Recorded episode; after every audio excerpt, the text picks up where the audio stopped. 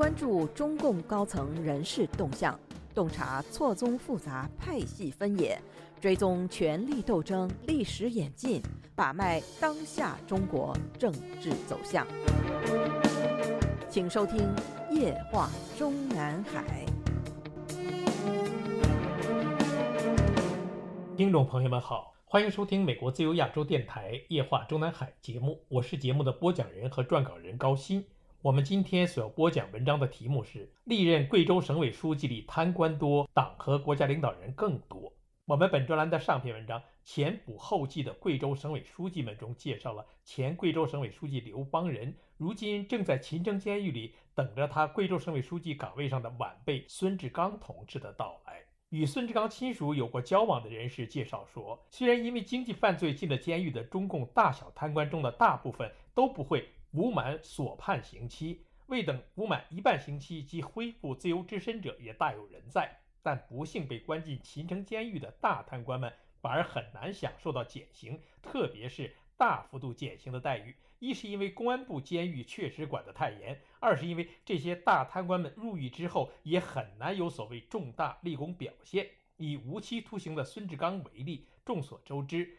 中共政权的无期徒刑和世界上大多数国家都有的终身监禁完全不是一个概念。按照中共最高人民法院关于办理减刑假释案件具体应用法律若干问题的规定的相关条目，无期徒刑罪犯在刑罚执行期间确有悔改表现或者有立功表现的，服刑两年以后可以减刑，减刑幅度为确有悔改表现或者有立功表现的。一般可以减为二十年以上二十二年以下有期徒刑；有重大立功表现的，可以减为十五年以上二十年以下有期徒刑。无期徒刑犯罪经过一次或者几次减刑之后，其实际执行的刑期不能少于十三年，起始时间应当自无期徒刑判决确定之日起计算。如此说来，二零零四年被判处无期徒刑的刘方仁。理论上最早可以在二零一七年恢复自由之身，但事实上，因为他没有所谓的重大立功表现，同时也因为没有积极退赃，所以二零零七年下半年才被从无期徒刑依法减为二十二年有期徒刑。从改判二十二年有期徒刑至今，虽说也已经服刑了十六年，但期间只被减刑一年，所以他刘方仁的秦城生活应该还会再持续数年之久。如上与刘方仁亲属有接触的人士曾经告诉我们说，虽然秦城监狱里的大小贪官们获得减刑的机会反而比普通监狱里的中小贪官们难了许多，但具体到刘方仁至今只被减刑一年，更有一层家属不愿配合积极退赃的因素。在中共司法处理大小贪官的具体操作上，所判刑种和刑期都和退赃是否积极以及是否能够全部退赃有直接关系。未能全部退赃者，日后在服刑期间，甚至不能享受使用私人款项在狱中购买生活必需品的待遇，因为理论上讲，其所有私人款项首先是应该用于继续退赃，而在服刑期间继续退赃者，则是确有悔改表现的最有力证明。但是刘方仁在位期间的所有受贿款项中，有很大一部分都没有令自己家人受益，而是花在了我们本专栏上篇文章中介绍过的那个发廊小姐郑四妹身上。所以落马之后的刘方仁，居然因为囊中羞涩而无力完成退赃指标。入狱之后，倍感受辱的原配夫人当然不会替他凑钱继续退赃。而他的儿子更因为父亲与霸郎妹的爱情故事，感觉丢不起那个人，从此拒绝往来。可怜刘方仁受刑前以权谋私的作为之一，就是为他的异姓儿媳大搞利益输送。受刑之后，儿子却不愿为老爸早日恢复自由之身而提供半点经济上的援助。当然，凡事皆有例外。我们本专栏曾经详细介绍过的，中共前最高法院常务副院长、一级大法官沈德勇，在接受中纪委调查阶段，即已经在夫人和女儿的全力配合下，退还了全部违法所得，但却没有获得从宽处理。回过头来继续刘方仁的话题，我们在本专栏的上篇文章中已经介绍了，当年刘方仁在被宣布双开之后，未被判刑之前，中共新华社就迫不及待地播发了贪财好色。原贵州省委书记刘方仁落马始末，其中的小标题之一是“就这样拜倒在发廊妹的裙下”，说是一位道貌岸然的省委书记竟然会勾搭上发廊妹，上演了一出发廊里的爱情故事。更讽刺的是，这位时任中共贵州省委书记兼省人大常委会主任，还是中共政权的“把德监制”口号的首创者，通常都是晚上和发廊妹睡在这个发廊妹的另外一个拼妇陈某亲自安排的高档酒店里。白天则在人大常委会或者市委常委会议上高谈阔论共产党人的法治观念和道德情操如何高度统一的理论探讨。他当时的著名论断就是建设中国特色社会主义，既要依靠法律的权威性、强制性，依法治国，也需要依靠人的道德自律。治理以崇敬，立行以明威，道之以德，齐之以礼，有耻且格。以德治国有法律不可替代的作用，法治与德治缺一不可。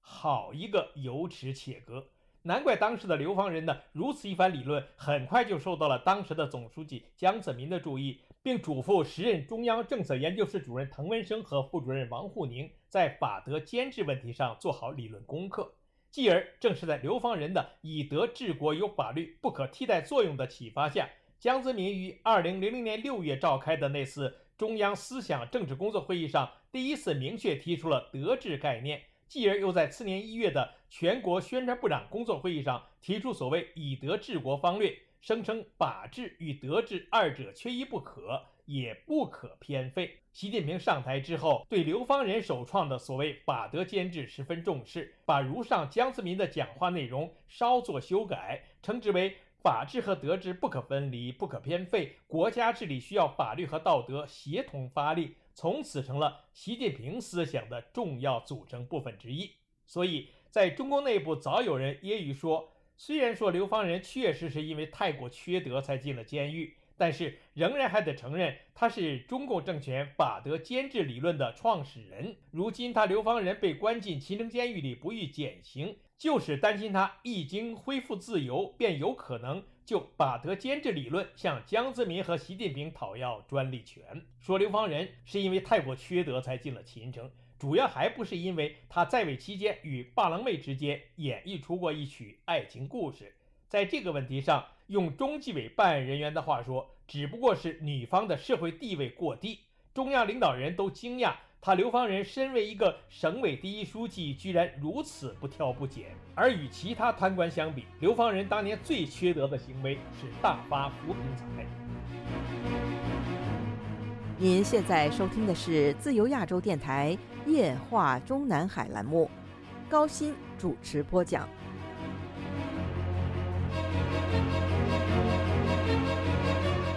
我们本专栏的上篇文章里已经提及了2004年5月18日及日后几天，一票中国内地网站竞相转载了“贪官军团司令拜倒在石榴裙下的省委书记”一文。文章开篇就介绍了有着“贵州贪官军团司令”之称的原贵州省委书记刘方仁，带领着一大批贵州贪官，在贪图上努力地开垦着。在这个贫瘠的西南省份出现这么多贪官，且经济数额巨大，令人触目惊心。众所周知，贵州省的人均收入长期处于全国倒数第一。刘方仁主政贵州期间，曾经在多种场合誓言让贵州脱贫。二零零二年的夏天，他在接受中央媒体采访时，曾经吹牛说，他本人一九九三年刚刚上任时，面对的是一千万贫困人口。在当地政府的努力以及世界银行的帮助下，到一九九九年底，已经有了七百一十三人越过了温饱线，贫困人口占农业人口的比例也由百分之三十五下降到了百分之十，并在此基础上拍胸脯说：“我只要在位一天，就要干好一天。”到二零一零年，全省农村实现小康。但事实上，流放人的经济犯罪的主要进项就是大大小小的扶贫项目的承包人的贿赂款，谁给他进贡的多，谁给他的儿媳送钱送的多，谁就能够中标国家甚至世界银行专款资助的扶贫工程，或者获得巨额扶贫贷款。我们在本专栏上篇文章中介绍过了，刘方仁之前的贵州省委书记胡锦涛和严明富，日后都成了党和国家领导人。而刘方仁在二零零二年落马之后，贵州省委书记先后经历了钱运禄、石宗元、栗战书、赵可志、陈敏尔、孙志刚、陈义勤和目前在任的徐林等七人，七人里竟然有五个都先后晋升为党和国家领导人。但是贵州的脱贫不但没有在刘方仁吹嘘过的二零一零年完成。又过了整整十年，到孙志刚在位时的二零二零年底，才对外声称即将全面甩掉贫困省份的帽子，但却受到了国内外，特别是贵州省境内官民们的强烈质疑。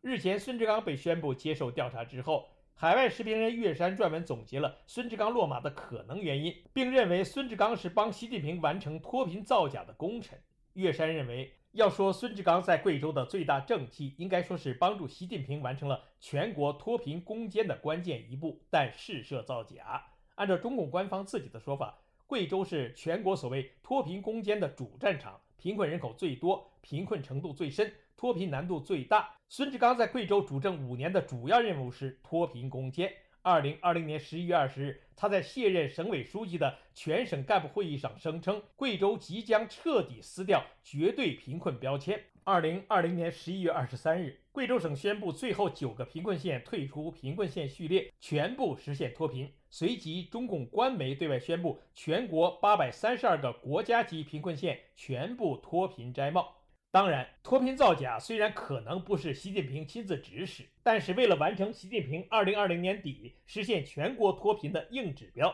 孙志刚当时的造假作为，即使被举报到习近平那里，肯定也不会成为孙志刚如今被追查的主要原因。本月初，我们在本专栏发表了《贵州省委书记孙志刚突然被查的前因后果》一文中，已经揭示了孙志刚此次被查的起始原因，只能从两个角度追索。一个是陈敏尔前大秘严伟在中纪委专案组坦白从宽、立功受奖的威逼利诱下所交代的孙志刚妻子的巨额索贿；二是孙志刚本人在贵州担任党政一把手期间是如何严重破坏了贵州风清正气的良好政治生态。关于这个严伟，我们在今年六月十九日本专栏发表的《蔡奇意外上位，五年后的陈敏尔还有戏吗》一文中介绍过了。另外一个曾经被认为直接影响陈敏尔入常的因素，就是他对自己秘书严伟的错误重用。严伟是一九七三年九月生人，比陈敏尔年轻了十三岁。浙江大学研究生毕业之后，就被分配到当时陈敏尔主持的浙江省委宣传部任职。陈敏尔调贵州之后，严伟追随前往，先是任贵州省人民政府应急管理办公室副主任，继而升任贵州省政府副秘书长，官至副厅级。陈敏尔升任了贵州省委书记之后，又于2017年4月将严伟提升为贵州省委常务副秘书长，官至正厅局级，是当时贵州省最年轻的正厅局级干部。2017年7月，陈敏尔调任重庆市委书记，三个月后进入中央政治局，随又将严伟调到身边。委以重庆市委副秘书长兼办公厅主持常务工作的副厅长，两年之后又将他安排为重庆市南岸区委书记兼重庆经开区党工委书记。自此，重庆市委内盛传，即将在二十大上入常的陈敏尔，已经在着手培养自己重庆市委书记的接班人了。二零二一年初，海外传出了时任重庆市长唐良智揭发严伟替陈敏尔收受巨额贿赂，严伟被中纪委抓走的消息。此消息传出来之前，严伟已经被从重庆市南岸区委书记兼重庆经开区党工委书记的位置上降为国企领导人，被宣布担任重庆保税港区开发管理集团有限公司党委书记、董事长，充其量是个部厅局级。所以，当时的重庆市在宣布这一消息时，还此地无银三百两似的宣布了一句“正常人事变动”，更证明这个严伟已经在仕途上栽了跟头。最近有传闻说他已经被再次要求配合调查，暂时无法得到证实的说法是。我们本月初的贵州省委前书记孙志刚突然被查的前因后果一文中所开列的那一长串近期内先后落马的贵州省部厅局级以上级别贪官中，有好几个都是涉嫌向孙志刚本人或者孙志刚妻子花钱买官，而居间的牵线人就是当时已经在重庆任职的严伟。孙志刚和妻子伙同严伟在贵州省大肆卖官鬻爵的犯罪行为，不但已经牵连到了陈敏尔，甚至连孙志刚贵州省委书记的接棒人，如今已经是国务院国务委员的陈一勤都难脱干系。更多的介绍和分析内容，留在我们本专栏的下篇文章继续。听众朋友们好，我们今天的夜话中南海节目就播讲到这里，谢谢各位收听，我们下次节目再会。thank you